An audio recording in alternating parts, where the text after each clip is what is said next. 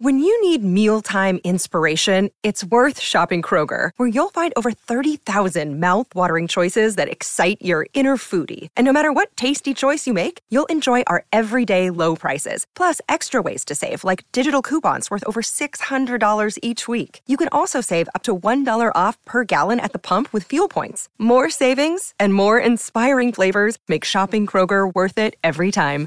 Kroger, fresh for everyone. Fuel restrictions apply. Estás relajándote en la playa cuando de repente notas una gran bandada. Los pájaros están exaltados por algo cerca del agua. Te dan ganas de ir a investigar qué está pasando, pero te doy un consejo, es mejor que te alejes del agua. Lo entiendo, crees que eres lo suficientemente fuerte como para soportar algunos picotazos de una gaviota, pero no son los pájaros los que deben preocuparte, es lo que acecha debajo del agua. El pescado es un elemento básico de muchas dietas en todo el reino animal, tanto por encima como por debajo del agua. El atún, el calamar y el pulpo, así como los mamíferos marinos como las focas, se alimentan de una amplia variedad de peces más pequeños. Especies como el pescado azul y la lubina rayada son su comida favorita. También son los preferidos de otro ultradepredador, por lo que no deberías acercarte a esos pájaros en el agua. Si lo haces, te arriesgas a un encuentro con una criatura que puede medir hasta 6 metros de largo. Eso es tres veces un humano promedio, y es el tamaño de un gran tiburón blanco. Si hay peces alrededor, puede acercarse a la superficie del océano para alimentarse. El gran tiburón blanco tiene la mordida más fuerte entre los animales. La única otra especie que se le acerca es el cocodrilo de agua salada, y también tiene un olfato con una fuerte habilidad para captar olores. Los científicos creen que es más de 100 veces más fuerte que el de un humano. Ni siquiera usan las fosas nasales ubicadas debajo de sus hocicos para respirar, simplemente sirven como un detector de olores especializado. Sin embargo, por suerte no somos la comida favorita del tiburón. Y la criatura no se desvive por cazarnos. Investigadores afirman que las probabilidades de ser atacado por uno son tan bajas como una en 3,7 millones. Cuando ocurren encuentros desafortunados entre tiburones y humanos es porque el animal puede confundir a una persona con una foca o una lubina rayada muy grande. Es por eso por lo que debes mantenerte alejado de esos pájaros y peces y simplemente dejar que los animales se comporten como lo que son, animales. Solo concéntrate en broncearte en esa silla. Entonces, ¿esto significa que los tiburones tienen mala visión? No del todo. Su visión en agua clara es hasta 10 veces mejor que la de los humanos en el mismo entorno. La estructura de su ojo es bastante similar a la nuestra. Está formado por una córnea, un cristalino, una retina, un iris de color azul profundo y la pupila. Sus ojos tienen dos tipos de fotorreceptores, bastones responsables de la visión en niveles de poca luz y conos más activos en niveles de luz más altos capaces de ver el color, al igual que los humanos. Another day is here and you're ready for it. What to wear? Check. Breakfast, lunch and dinner? Check. Planning for what's next and how to save for it? That's where Bank of America can help. For your financial to-dos, Bank of America has experts ready to help get you closer to your goals.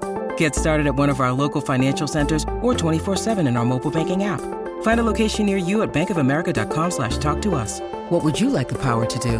Mobile banking requires downloading the app and is only available for select devices. Message and data rates may apply. Bank of America and a member FDIC. Aunque no estamos muy seguros de qué tan bien funcionan los bastones y los conos de los tiburones, algunas investigaciones han demostrado que solo poseen un tipo de cono. Significa que lo más probable es que no tengan una visión a todo color como la de los humanos. Esto podría explicar por qué a veces pueden confundir a las personas con otras criaturas. Pero oye, ¿quién está concentrado cuando está a punto de devorar su cena? Los ojos del tiburón también tienen tapetum lucidum, esta es una capa de cristales espejados ubicados detrás de la retina, que permiten que el tiburón vea bastante bien en condiciones de poca luz y agua turbia. Los cristales reflejan la luz entrante, lo que les da a los bastones dentro de la retina una segunda oportunidad de detectar la luz que podrían haber pasado por alto la primera vez. Dato curioso, los gatos también tienen tapetum lucidum. Esta es la razón por la que sus ojos brillan en la oscuridad cuando los iluminas con una luz. Otro signo revelador de que los tiburones pueden estar rondando por aguas cercanas es la presencia de ballenas. Se sabe que los tiburones acechan a estas criaturas por más de 160 kilómetros. Seguirán a un grupo de ellas esperando a que una quede vulnerable antes de atacar. Entonces, ¿lección aprendida? Si ves pájaros junto al agua, probablemente no sea algo bueno, a diferencia de cuando ves miles de aves volando juntas por el cielo. Esto se conoce como una bandada. Puedes ver miles de estorninos en el cielo moviéndose al unísono, sumergiéndose y desviándose al mismo tiempo. Es como si estuvieran compitiendo en algún tipo de evento de sincronización en las Olimpiadas de Aves. Esto sucede cuando los pájaros comienzan a posarse juntos. Puede ser tan temprano como septiembre en algunos lugares y tan tarde como finales de noviembre en otros. Con muchas aves uniéndose a estas exhibiciones nocturnas durante este tiempo, ¿lo hacen para nuestro entretenimiento? Bueno, en realidad no. Agruparse en el cielo ofrece protección contra depredadores como los halcones. También puede hacer frío cuando estás tan alto. Entonces, las aves se reúnen de a miles para mantenerse calientes e intercambiar información sobre posibles sitios de alimentación. De acuerdo, en este caso, un gran grupo de pájaros no significa nada malo, pero si alguna vez ves algunos volando hacia ti mientras estás en un área boscosa, probablemente sea hora de abandonar la zona. Las aves y otros animales huyen de las áreas de incendios forestales. Ciertos animales, como los anfibios, pueden permanecer en el fuego. En lugar de huir para salvar sus vidas, cavan bajo tierra para escapar. Pero casi todos los demás animales harán todo lo posible por irse. Ah, y no te olvides de saltar fuera del camino si todos esos animales corren hacia ti. ¿Por qué no volvemos a lo de las aves y los tiburones? Sí, ahora sabemos que si hay aves cerca de la superficie del océano, es probable que los tiburones también estén por ahí. Pero, ¿y si no hay tiburones cerca? Si alguna vez te encuentras en el océano y notas que algunos tiburones se dirigen hacia el fondo, eso puede ser una señal de que se avecina un huracán o una tormenta tropical. Estas criaturas pueden sentir la caída de la presión barométrica que acompaña a la tormenta. Entonces, podrían estar tratando de salir de la zona. A estos animales no les importan mucho los humanos, por lo que no ven nuestras playas, los pueblos y ciudades del interior como zonas seguras. Son bastante inteligentes y saben que cuanto más se sumerjan en el océano, más seguros estarán. Pero el océano no siempre es el mejor lugar para ir en caso de emergencia. Por ejemplo, si te encuentras con criaturas marinas que generalmente viven en el agua descansando sobre la arena, no te metas a nadar. Esta es una señal de que el agua es potencialmente tóxica. Es posible que se esté acumulando una marea roja cerca de la playa.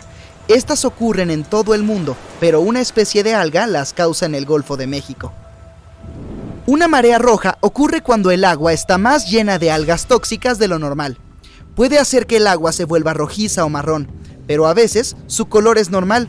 Si te sumerges en el agua, es posible que experimentes irritación respiratoria, como tos o picazón en la garganta.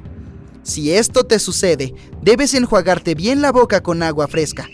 Hablando de agua, las ranas son famosas por su croar, pero si las escuchas hacerlo mucho más de lo habitual, puede ser porque esté a punto de llover. Una teoría dice que esto podría tener que ver con su apareamiento. Primero lo hacen y luego ponen huevos en cuerpos de agua dulce. Una buena lluvia significa más propiedades acuáticas para las ranas.